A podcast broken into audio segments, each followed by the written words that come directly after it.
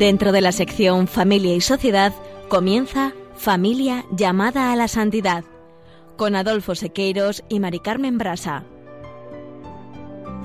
Muy buenas tardes, queridos oyentes de Radio María y familia Radio María. Bienvenidos al programa Familia llamada a la santidad. Muy buenas tardes, queridos oyentes. Con alegría compartimos esta Pascua de Resurrección y ya con un año de pandemia, sus oleadas y confinamientos, expectativas de la vacuna y en muchas ocasiones una soledad personal. Deseamos que vuestras casas se transformen en pequeñas iglesias domésticas donde se viva de una manera muy especial estos días de alegría y encuentro con el Señor.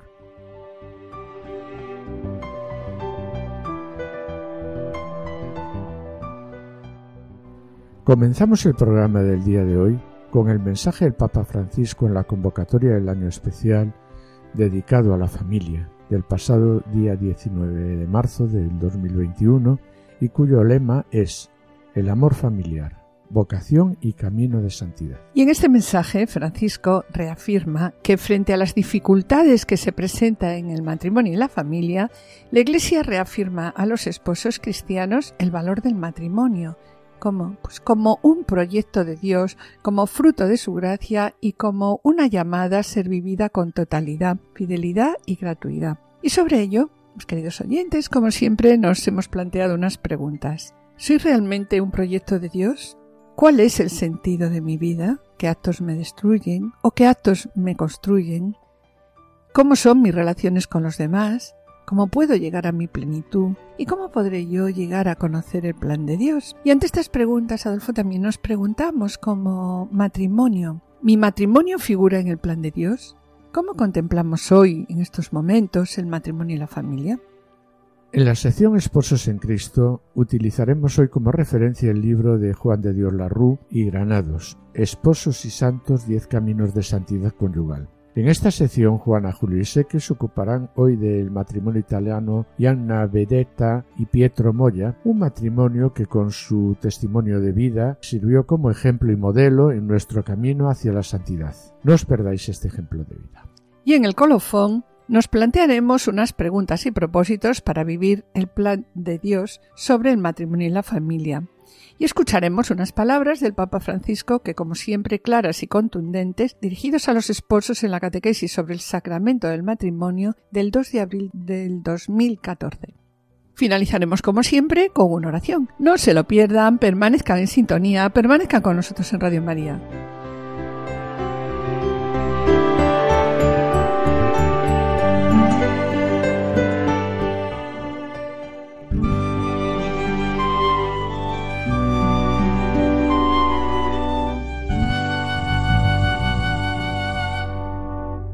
El Papa Francisco, como hemos dicho antes, ha convocado el pasado 19 de marzo del 2021 el año especial dedicado a la familia, quinto aniversario de la publicación de la exhortación apostólica Moris Leticia y el tercero de la Gaudete Sultate, que concluirá con la celebración del décimo Encuentro Mundial de las Familias en Roma el año 2022, y cuyo lema es, como hemos comentado hace un momento, el amor familiar, vocación y camino de santidad. Bien, y en este mensaje destinado a la apertura de este año dedicado a la familia, Francisco dice La intención principal del Amoris Leticia es comunicar, comunicar en un tiempo y una cultura profundamente cambiados. ¿Comunicar qué? Pues comunicar que hoy es necesaria una nueva mirada de la Iglesia sobre la familia. No basta con insistir el valor y la importancia de la doctrina, si no nos convertimos en custodios de la familia y si no nos hacemos cargo con compasión de su fragilidad y sus heridas. Sí, y a continuación insiste en estos dos aspectos, indicando que ambos están en el corazón de toda la pastoral familiar, la franqueza del anuncio del Evangelio y la ternura del acompañamiento. Continúa diciendo, por un lado, anunciamos a las parejas, a los matrimonios y a las familias una palabra, una palabra que les ayuda a captar el sentido auténtico de su unión y de su amor, signo e imagen de la alianza entre Dios y la Iglesia. Y esta, ah, reafirma aquí, es una palabra exigente, que quiere liberar las relaciones humanas de la esclavitud que a menudo desfiguran su rostro y las hacen inestables. La dictadura de las emociones, la exaltación de lo provisional que desalienta los compromisos de por vida, el predominio del individualismo, el miedo al futuro. Frente a estas dificultades, la Iglesia reafirma a los esposos cristianos el valor del matrimonio como proyecto de Dios, como fruto de su gracia y como llamada a ser vivida con totalidad, fidelidad y gratuidad. Este es el camino para que las relaciones, incluso a través de un recorrido marcado por los fracasos, las caídas y los cambios, se abran a la plenitud de la alegría y la realización humana y se conviertan en un fermento de fraternidad y amor en la sociedad. Sí, por otra parte, Adolfo continúa diciendo Francisco, la Iglesia, cuando anuncia el Evangelio de la familia, lo hace sumergiéndose en la vida real, conociendo de cerca las fatigas cotidianas de los esposos y de los padres, sus problemas, sus sufrimientos, todas esas pequeñas y grandes situaciones que pesan y a veces obstaculizan su camino. Este es el contexto concreto en el que se vive el amor cotidiano. Se trata de un amor generado, como nos dice aquí, por la sencillez y el trabajo silencioso de la vida de pareja, por ese esfuerzo cotidiano y la verdad que a veces agotador de los cónyuges, de las madres, de los padres y de los hijos. Y propone hmm. que estamos llamados a acompañar, a escuchar, a bendecir el camino de las familias y no solo a trazar la dirección, sino a hacer el camino con, ellas. ellas. A entrar en sus casas con discreción y amor para decir a los cónyuges la Iglesia está con vosotros. El Señor está cerca de vosotros. Queremos ayudaros a conservar el don que habéis recibido. Y en este mensaje recuerda también que es en la familia el lugar de qué? De la transmisión de la fe. Sí, entre las diferentes generaciones, entre, distintas entre generaciones. padres, hijos, abuelos, ¿no? Y esta transmisión pasa a través del lenguaje de las sanas relaciones que se viven en el ambiente familiar cada día, especialmente eh, al enfrentarse juntos pues los conflictos y, las dificultades que se presentan verdad en la familia. Y finaliza el mensaje con estas palabras sobre la pandemia. En medio de tantas dificultades, tanto psicológicas como económicas y sanitarias, todo esto ha resultado evidente los lazos familiares han estado y siguen estando muy probados, pero al mismo tiempo continúan siendo el punto de referencia más firme, el apoyo más fuerte, la salvaguardia insustituible para la estabilidad de toda la comunidad humana y social.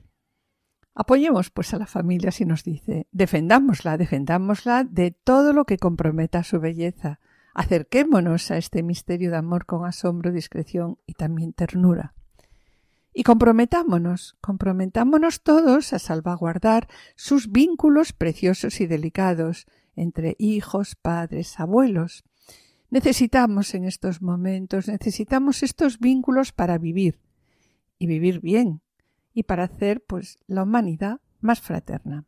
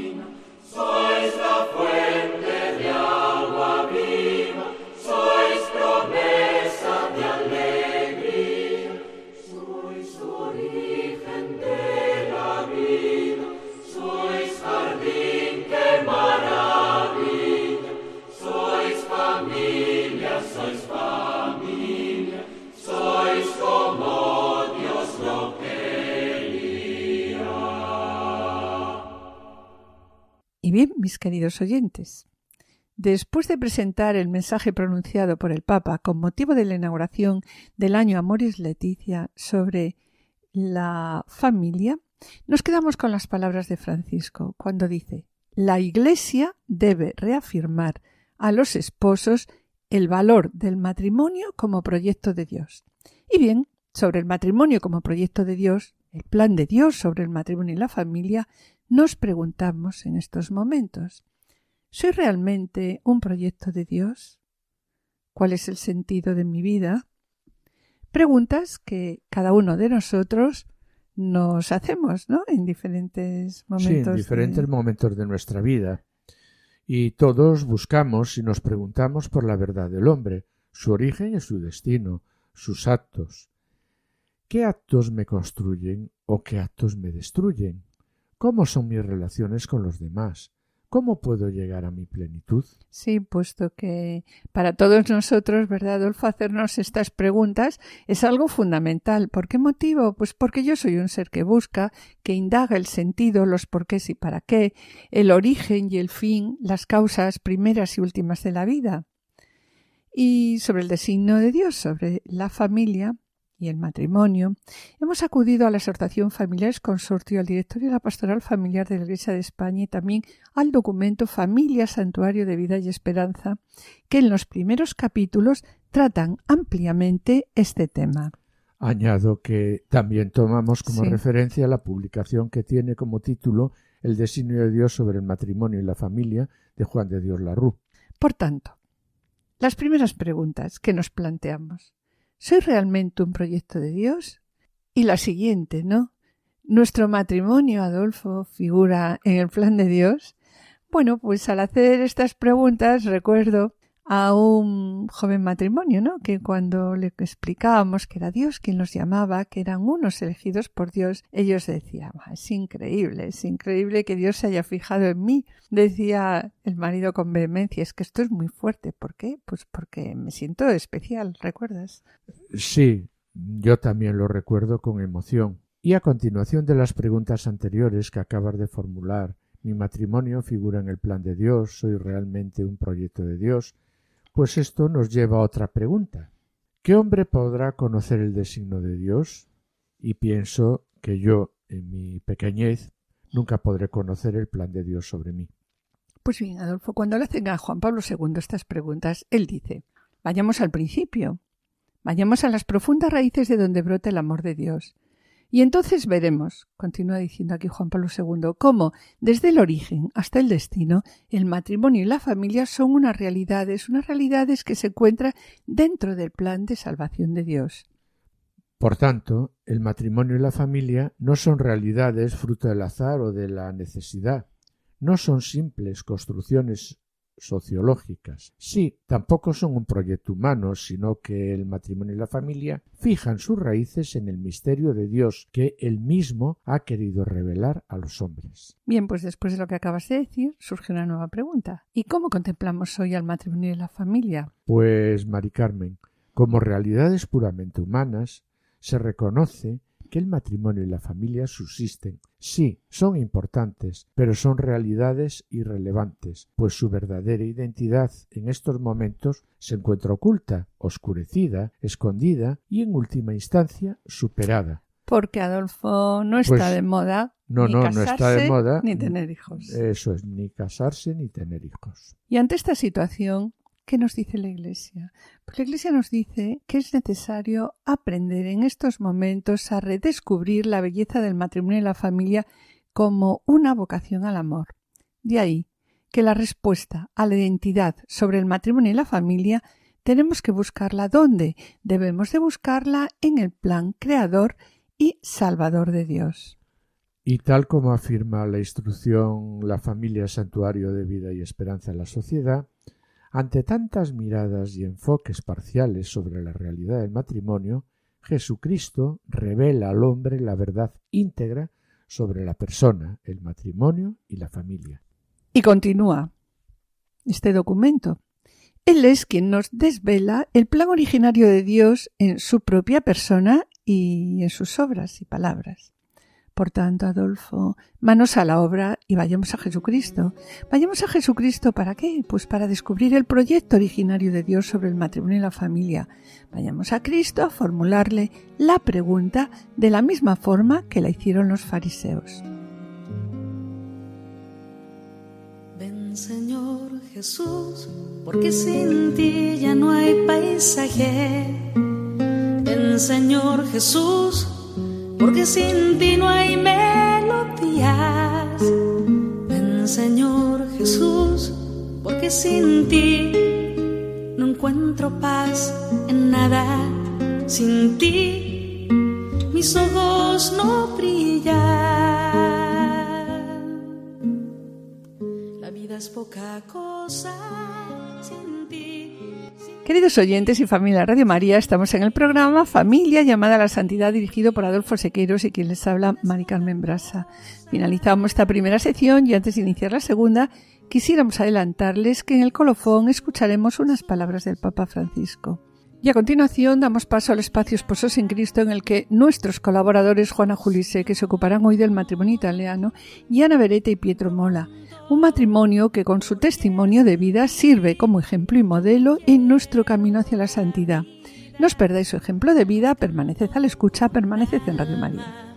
Ya mis manos no sirven, ya no escucho latidos, ya no abrazo con fuerza, corazón no se ensancha, mi sonrisa no es plena y todo sin ti, nada vale la pena, porque sin ti ya no me llena nada, porque sin ti todo suena vacío,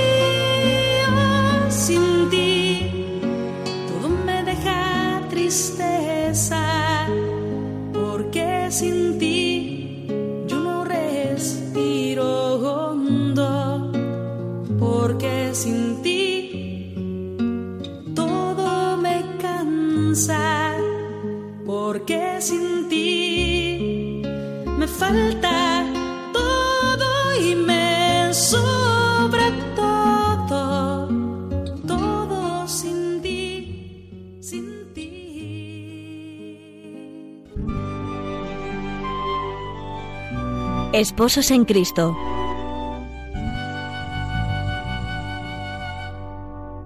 Queridos amigos de Radio María, una vez más nos encontramos con la presencia de la santidad alcanzada a través de la vocación al matrimonio. Hoy de nuevo se hace patente en el testimonio de unas vidas aparentemente sencillas que en la vivencia profunda de la fe han trascendido su vivir cotidiano para ser luz y sal en el mundo. En efecto, Yana Vereta Molla entendió su vida como entrega alegre a los demás. Entre sus papeles, la familia descubrió este apunte que la retrata magníficamente. Sonreír, decía, a todos los que el Señor nos manda durante el día. El mundo busca la alegría, pero no la encuentra lejos de Dios. Nosotros sabemos que la alegría viene de Jesús. Él es la fuerza que nos ayuda.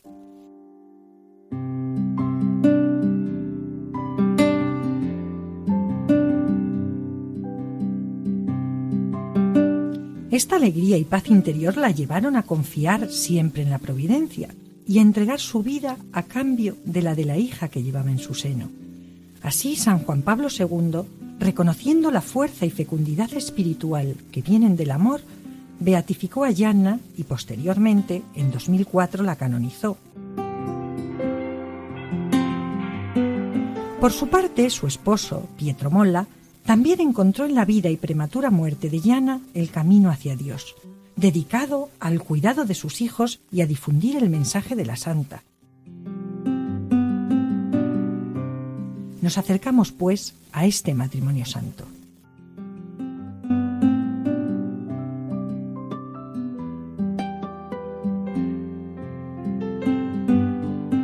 Yana Beretta nació en Magenta, cerca de Milán, el día 4 de octubre de 1922. Durante sus primeros años, acoge con esmero el don de la fe y la educación cristiana que recibe de sus padres. Considera la vida como un don maravilloso de Dios confiándose plenamente a la providencia y convencida de la necesidad y de la eficacia de la oración. Durante su juventud ejerce su apostolado colaborando en la acción católica y en la Sociedad de San Vicente de Paul, donde se dedica al cuidado de los jóvenes y al servicio caritativo con los ancianos y necesitados. Unos años más tarde, en 1949, obtiene el título de doctor en medicina y cirugía y poco después se especializa en pediatría. Abre así un consultorio y en él presta atención especial a las madres, a los niños, a los ancianos y a los pobres. Su trabajo profesional, que considera como una misión, no le impide el dedicarse más y más a la acción católica, intensificando su apostolado entre las jóvenes. En todas sus actividades, también en la práctica del esquí o el alpinismo, siempre encuentra la ocasión de expresar su alegría de vivir y el agradecimiento ante la belleza de la creación. Será por aquella época cuando la joven sienta la necesidad de encauzar su vocación.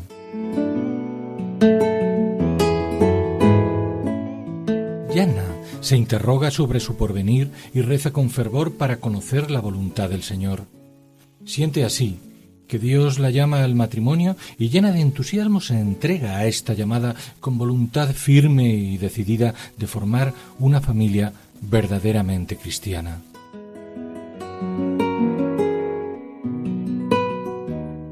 En efecto, pronto conoce al ingeniero Pietro Molla, con el que comparte el periodo de noviazgo, tiempo de gozo y alegría, de profundización en la vida espiritual, de oración y de acción de gracias al Señor, como queda reflejado en las numerosas cartas que se intercambian. Oigamos las palabras de Yanna en una de ellas. Te quiero tanto, tanto, Pietro, siempre estás presente, desde por la mañana, cuando en el ofertorio de la misa ofrezco tu trabajo con el mío, tus alegrías, tus sufrimientos, y luego durante todo el día, hasta la noche. Pero ahora disfrutemos de la alegría de querernos, porque siempre me han enseñado que el secreto de la felicidad es vivir cada momento y agradecer al Señor todo lo que en su bondad nos regala cada día. Por eso, elevemos nuestros corazones y vivamos felices. Pietro, por su parte, también siente que su matrimonio será el camino inspirado por Dios para encontrar la felicidad. A vuelta de correo escribe en cierta ocasión a su prometida. En estos meses todo ha sido crecer en comprensión y afecto. Ahora nuestra comprensión es perfecta porque el cielo nos ilumina y la ley divina nos guía. Ahora nuestro amor está completo porque somos un solo corazón y una sola alma, un único sentimiento y amor, porque nuestro amor sabe esperar fuerte y puro la bendición del cielo.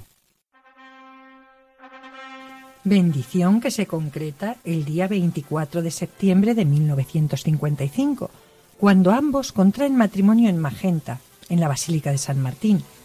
Los nuevos esposos se sienten felices.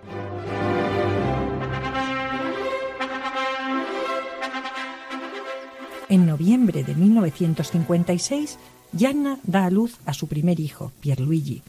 En diciembre de 1957 viene al mundo Mariolina, y en julio de 1959 Laura. Es tiempo en que Yanna y Pietro armonizan con sencillez y equilibrio los deberes de esposos y padres con sus respectivas profesiones, incluida la dificultad que suponen los frecuentes viajes de Pietro. Son años de gran felicidad, que crece aún más, si cabe, ante la noticia de un nuevo embarazo. Una dura prueba, sin embargo, estaba por llegar. Así fue. En septiembre de 1961, al cumplirse el segundo mes de embarazo, a Yanna le diagnostican un tumor en el útero. Desde sus conocimientos médicos comprende que es necesaria una inmediata intervención quirúrgica eso sí, antes de ser intervenida, exige al cirujano que salve a toda costa la vida que lleva en su seno. Confiada a la oración y a la providencia, se consigue salvar la vida de la criatura. Yanna, Conmovida entonces, da gracias al Señor y pasa los siete meses antes del parto con incomparable fuerza de ánimo y con plena dedicación a sus deberes de madre y de médico. Se estremece, eso sí, al pensar que la criatura pueda nacer enferma, de modo que pide al Señor con constancia que no suceda tal cosa. Algunos días antes del parto, confiando siempre en la providencia, vuelve a mostrar su determinación de dar su vida para salvarla de la criatura. Dice, Si hay que decidir entre mi vida y la del niño, no dudéis, elegid, lo exijo, la suya, salvadlo. Así, el 21 de abril de 1962, da a luz a Yana Emanuela, y solo unos días después, el 28 de abril, entre terribles dolores y repitiendo la jaculatoria, Jesús te amo, Jesús te amo, muere santamente. Tenía 39 años.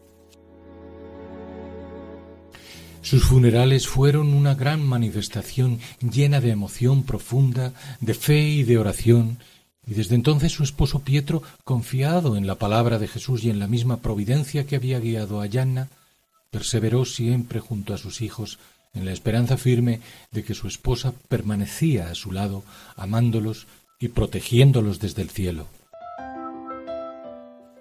A Gianna Beretta se la conoce actualmente como Santa Protectora de las Madres, a partir de un milagro ocurrido en Brasil el 9 de noviembre de 1977. Sucedió cuando una joven parturienta se curó de septicemia terminal las religiosas del hospital habían pasado la noche encomendando su curación a la intercesión de Yana, cuya figura les había dado a conocer el promotor del hospital, precisamente un hermano de la Beata, médico y misionero capuchino en ese país. El Papa Juan Pablo II aprobó así el decreto que reconocía sus virtudes heroicas y la beatificó el 24 de abril de 1994 Año Internacional de la Familia. Finalmente fue canonizada en 2004.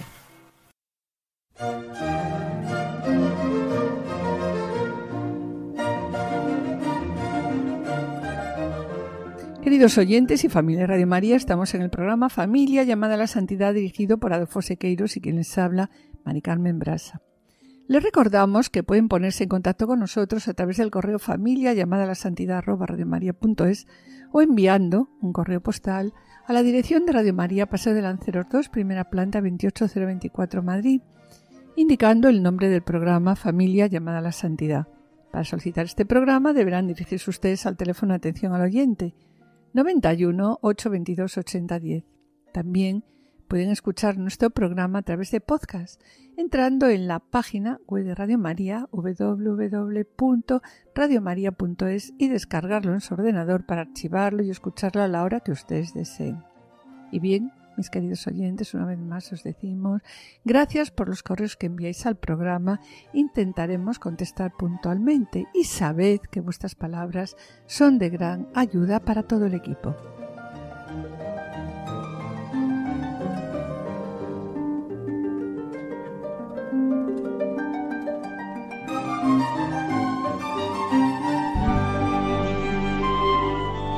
Colofón.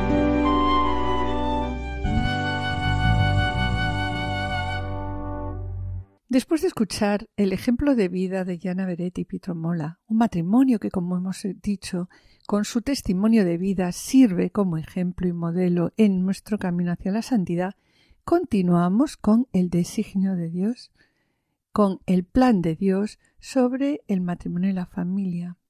Pensamos Sí, ante la situación actual del matrimonio y la familia, ¿qué nos dice la Iglesia? Pues que es necesario, como comentamos en, en la sección anterior, pues que es necesario aprender a redescubrir la belleza del matrimonio y la familia como una vocación al amor. De ahí que la respuesta a la identidad sobre el matrimonio y la familia hay que buscarla en el plan creador y salvador de Dios, y sobre la identidad del matrimonio y la familia, la instrucción Familia, santuario de vida y esperanza en la sociedad, nos recuerda que ante tantas miradas y enfoques parciales sobre la realidad del matrimonio, vayamos al Evangelio, como hemos dicho hace un momento, sí, vayamos a Jesucristo. Sí, porque es Jesucristo quien revela al hombre la verdad íntegra sobre la persona, el matrimonio y la familia. Él es quien nos desvela el plan originario de Dios en su propia persona y en sus obras y palabras. Hmm. Vayamos a Jesucristo para descubrir el proyecto originario de Dios sobre el matrimonio y la familia y vayamos a Jesucristo a formular la pregunta de la misma forma ¿no? que le hicieron los fariseos. Se le acercaron mm, unos fariseos que, para ponerle a prueba, le preguntaron ¿Puede uno repudiar a su mujer por un motivo cualquiera, tal como figura en Mateo 19? Pues sí, Adolfo. Tras esta pregunta, Jesús, en su respuesta, recurre precisamente al misterio del principio.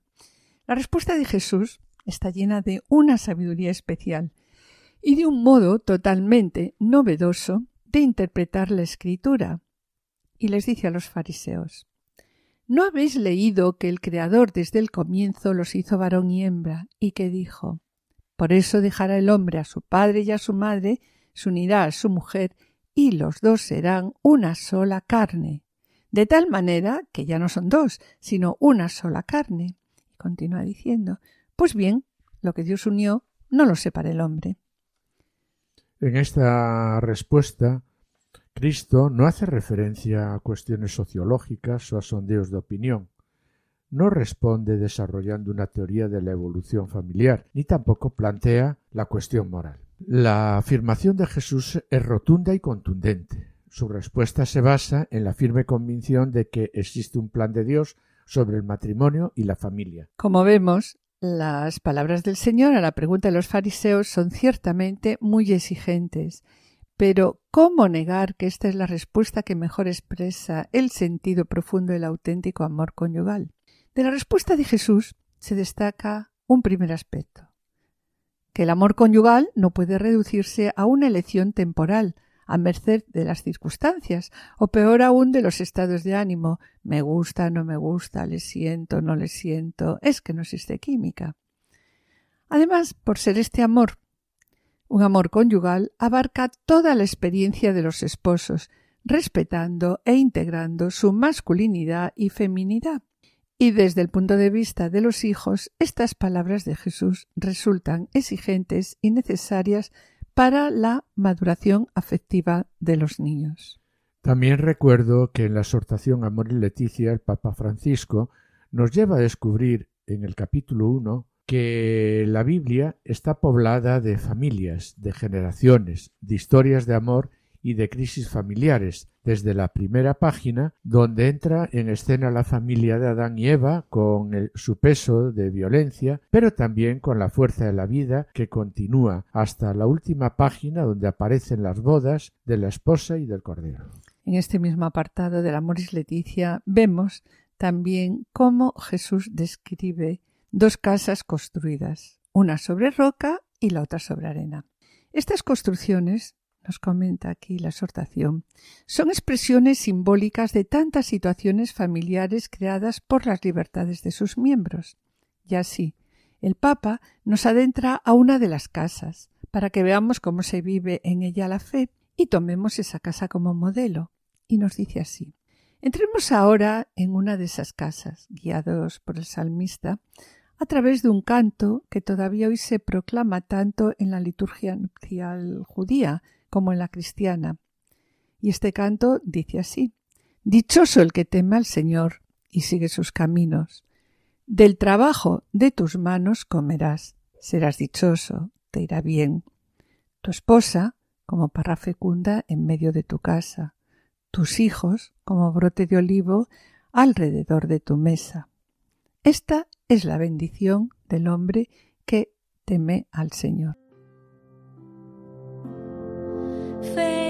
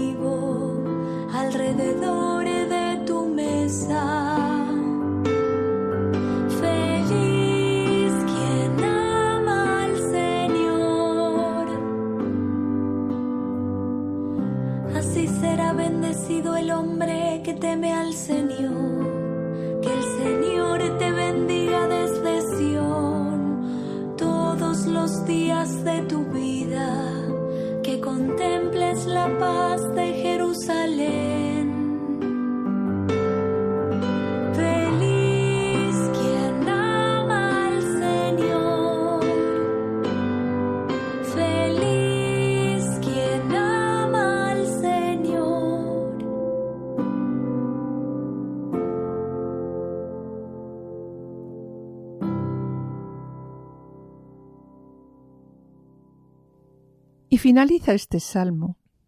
Esta es la bendición del hombre que teme al Señor. Que el Señor te bendiga, que veas a los hijos de tus hijos. Y bien, el apartado siguiente, Adolfo, al amor es Leticia, el apartado 9, describe el interior de una casa, de esa casa construida sobre roca, que la verdad es la casa que todos desearíamos tener, y dice así.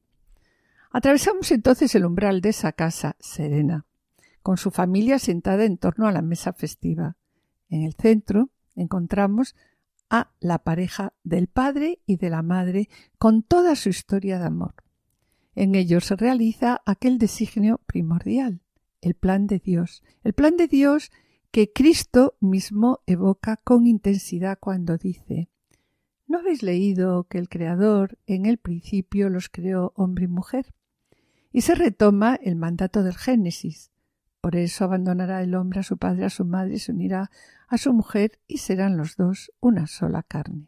Con estas palabras, en principio los creó hombre y mujer, tal como acabamos de comentar en Mateo 19, vemos aquí como Jesucristo presenta a sus interlocutores la existencia de un plan, de un plan que sólo puede ser plenamente conocido y desarrollado por los creyentes y que concierne al matrimonio y a la familia. Jesucristo, al hacer referencia a la creación, manifiesta la unidad del plan de Dios sobre el hombre. El culmen de esa relación se realiza en Cristo, se realiza en el encuentro con Él. En el encuentro con Cristo entramos en la comunión con Dios Padre. Recuerdo aquí el directorio de la Pastoral Familia y la Familia es Consortio, el número 26, lo exponen de nuevo cuando dice por eso dejará el hombre a su padre y a su madre, se unirá a su mujer y serán los dos una sola carne, recordando al Génesis, ¿no? Y la Familiares Consortio dice a continuación, con estas palabras se nos manifiesta una gran verdad. El matrimonio es el fundamento de la familia. La realidad del mutuo don de sí de los esposos, de la entrega mutua, es el único fundamento verdaderamente humano de una familia. Y sobre la realidad del mutuo don de sí de los esposos, de la entrega mutua que acabamos de comentar, descubrimos nosotros que la vida conyugal es para nosotros, ¿no? Un lugar de encuentro con qué? Con la gracia de Dios, que la vida conyugal debe favorecer la transformación de los esposos en la medida en que debemos donarnos el uno al otro. Y esto pues nos lleva poco a poco a ir construyendo una comunión, una comunión que es cada vez más fuerte e intensa, ¿dónde? En el En Señor. El Señor. Sí. Y así el matrimonio se nos presenta A los esposos como un camino de santidad que vamos haciendo a lo largo de nuestra vida.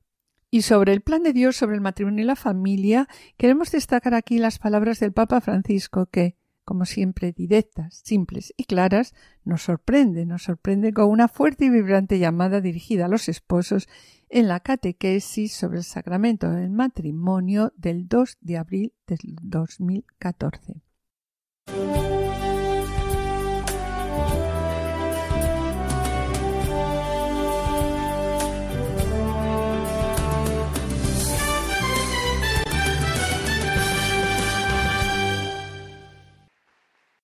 Oggi concludiamo il ciclo di catechesi sui sacramenti parlando del matrimonio. Questo sacramento ci conduce nel cuore del disegno di Dio. Este sacramento nos conduce al corazón del diseño de Dios, que es un diseño de alianza con su pueblo, con todos nosotros, un diseño de comunión. Al inicio del libro de la Genesi, il primo libro della Bibbia, a coronamento del racconto della creazione si dice Dio creò l'uomo a sua immagine, a immagine di Dio lo creò, maschio e Al principio del libro del Génesis dice, Dios creó al hombre a su imagen, a imagen de Dios lo creó, varón y mujer los creó. Por eso dejará el hombre a su padre y a su madre, se unirá a su mujer y los dos serán una sola carne. L'immagine di Dio è la coppia matrimoniale, è l'uomo e la donna, tutte e due, non soltanto il maschio, l'uomo, non soltanto la donna, no, tutti e due. E questa è l'immagine di Dio, è l'amore, l'alleanza noi. La imagen de Dios es la pareja matrimonial, es el hombre y la mujer, los dos. No solo el varón, el hombre, no solo la mujer, sino los dos. Y esta es la imagen de Dios. Y el amor y la alianza de Dios en nosotros está allí. Está representada en aquella alianza entre el hombre y la mujer. Y esto, dice el Papa, es muy bello, es muy bello. Hemos sido creados para amar como un reflejo de Dios y de su amor. Y en la unión conyugal, el hombre y la mujer realizan esta vocación en el signo de la reciprocidad y de la comunión de vida plena y definitiva. Cuando un uomo o una donna celebrano il sacramento del matrimonio, Dio, per così dire, si rispecchia in essi, imprime in loro Cuando un hombre y una mujer celebran el sacramento del matrimonio, Dios, por así decir, se refleja en ellos. Les imprime sus propios rasgos y el carácter indeleble de su amor. Un matrimonio es el icono del amor de Dios con nosotros y es muy bello. El amor de Dios que se rispecchia nel matrimonio, nella coppia che decide di vivere insieme. E per questo el amor de Dios que se refleja en el matrimonio, en la pareja que deciden vivir juntos. Por eso el hombre deja su casa, la casa de sus padres, y se va a vivir con su mujer y se une tan fuertemente a ella que se convierte, dice la Biblia, en una sola carne. No son dos, son uno.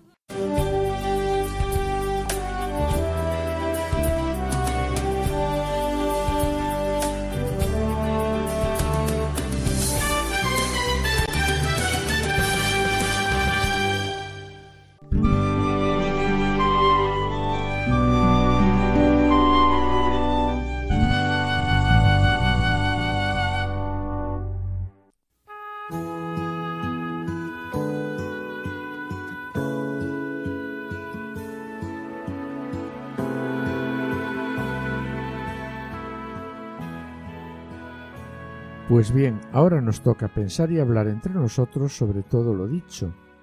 Y recordamos el mensaje de Francisco, que dice, frente a las dificultades que se presentan en el matrimonio y la familia, la Iglesia reafirma a los esposos cristianos el valor del matrimonio como proyecto de Dios, como fruto de su gracia y como llamada a ser vivido con totalidad, fidelidad y gratuidad. Y por ello nos proponemos reflexionar sobre ¿Cuál es el sentido de mi vida? ¿Qué actos me construyen o qué actos me destruyen? ¿Cómo son mis relaciones con los demás? ¿Y cómo podré conocer yo el plan de Dios? Y como matrimonio nos preguntábamos. ¿Mi matrimonio figura en el plan de Dios? ¿Cómo contemplamos en estos momentos el matrimonio y la familia? Porque tenemos necesidad de ayudarnos a encontrar el equilibrio entre lo psíquico, lo emocional, lo social, lo mental y lo espiritual. Nos damos cuenta de que debemos trabajar para vivir cristianamente en el mundo de hoy y debemos ayudarnos el uno al otro en nuestro crecimiento espiritual, dejándonos guiar por Jesús y por el Espíritu Santo. Y por ello nos volvemos a preguntar.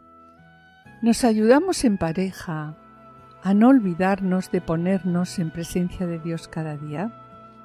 ¿Pensamos que la palabra de Dios nos llama a responderle con todas nuestras capacidades? ¿Podemos o queremos compartir lo que Dios nos llama a hacer desde el fondo de nuestro corazón?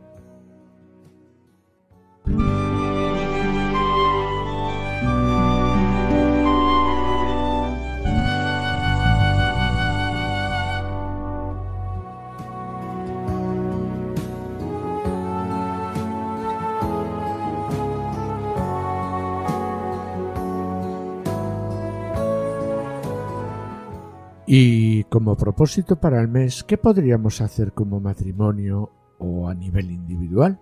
Pues en primer lugar, si admitimos con San Pablo que el amor es paciente, el amor es servicial, ¿cómo hemos experimentado en el pasado que esta paciencia y este amor nos han ayudado a profundizar en nuestra relación?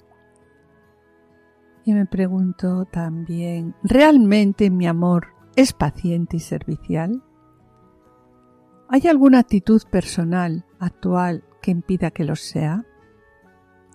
¿Hay alguna actitud en la que yo debería trabajar para convertirme en verdad en don para mi esposo o para mi esposa? Por tanto, un primer propósito sería ser paciente y servicial con mi esposa, esposo y con mis hijos.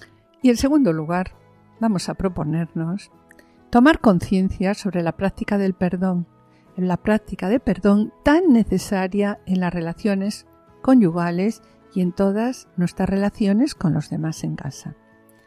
Y por lo tanto, de lo que os hemos dicho, pues dos propósitos, ¿no? El primero, ser paciente y servicial, y el segundo, practicar el perdón.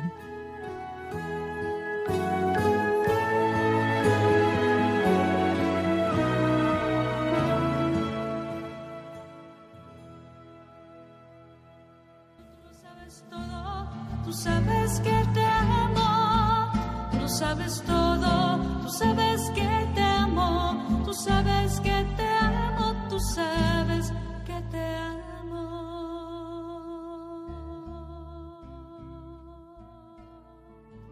Hoy, queridos oyentes, después de haber reflexionado sobre el plan de Dios, sobre el matrimonio y la familia, vamos a finalizar el programa recordando las palabras del Papa Francisco.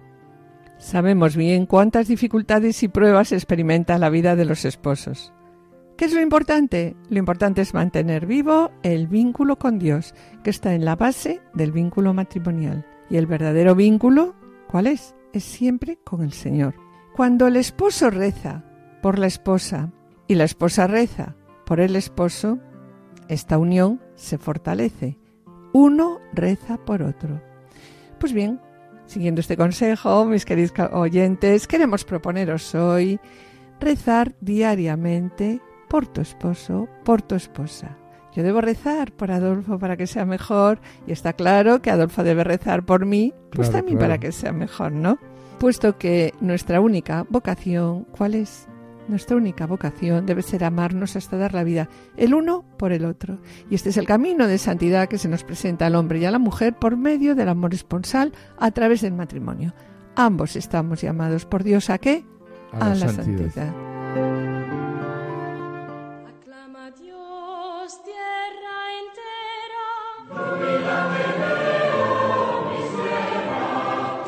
Para el Señor.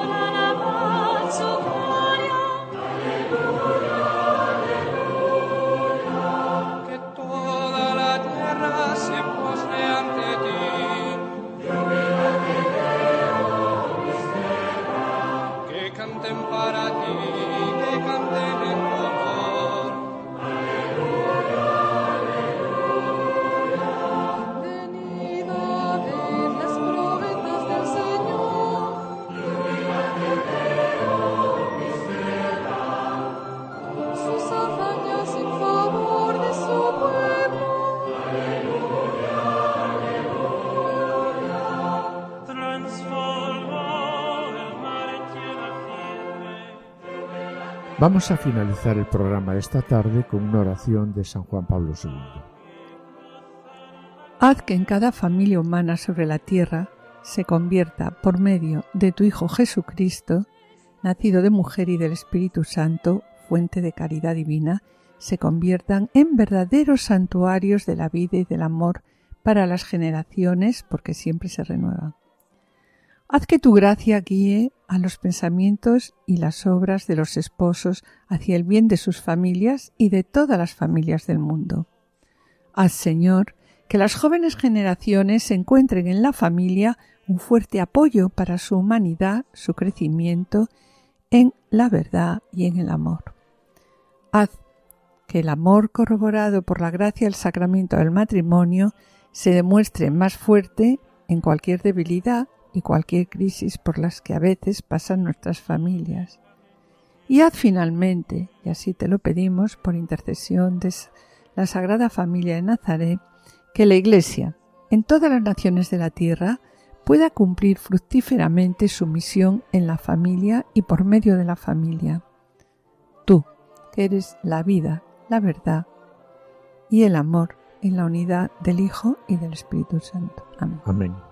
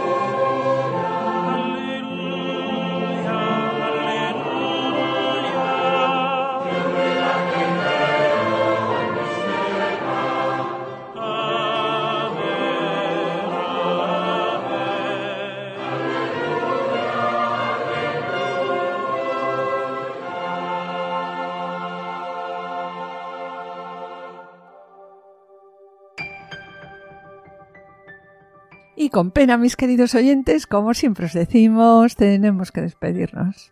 En el programa de hoy hemos comenzado con unas preguntas. ¿Mi matrimonio figura en el plan de Dios? ¿Soy realmente un proyecto de Dios? ¿Cómo podré conocer el plan de Dios? En la sección Esposos en Cristo, Juana Julio Seque se han ocupado del matrimonio italiano Gianna Beretta y Pietro Mola, un matrimonio que con su testimonio de vida sirve como ejemplo y modelo en nuestro camino hacia la santidad. En el colofón, sobre el plan de Dios sobre el matrimonio y la familia, hemos planteado unas sugerencias y propósitos para vivirlo en nuestra vida personal, en el matrimonio y la familia, y también hemos escuchado unas palabras del Papa Francisco dirigidas a los esposos, finalizando, como siempre, el programa con una oración. Damos gracias a los asistentes de control de sonido por su ayuda y colaboración, y yo espero seguir con ustedes el próximo martes a las 17 horas en el programa médico para que tengan vida con la doctora Sirven. Y esperamos estar de nuevo con ustedes los dos juntos el jueves dentro de dos semanas a esa misma hora. Muchas gracias por su atención. Hasta la próxima audición. Que el Señor les bendiga. A continuación, damos paso al programa Voluntarios con Lorena del Rey y David Martínez. No se lo pierdan, permanezcan a la escucha, permanezcan con nosotros en Radio María. Han escuchado Familia llamada a la santidad con Adolfo Sequeiros y Mari Carmen Brasa.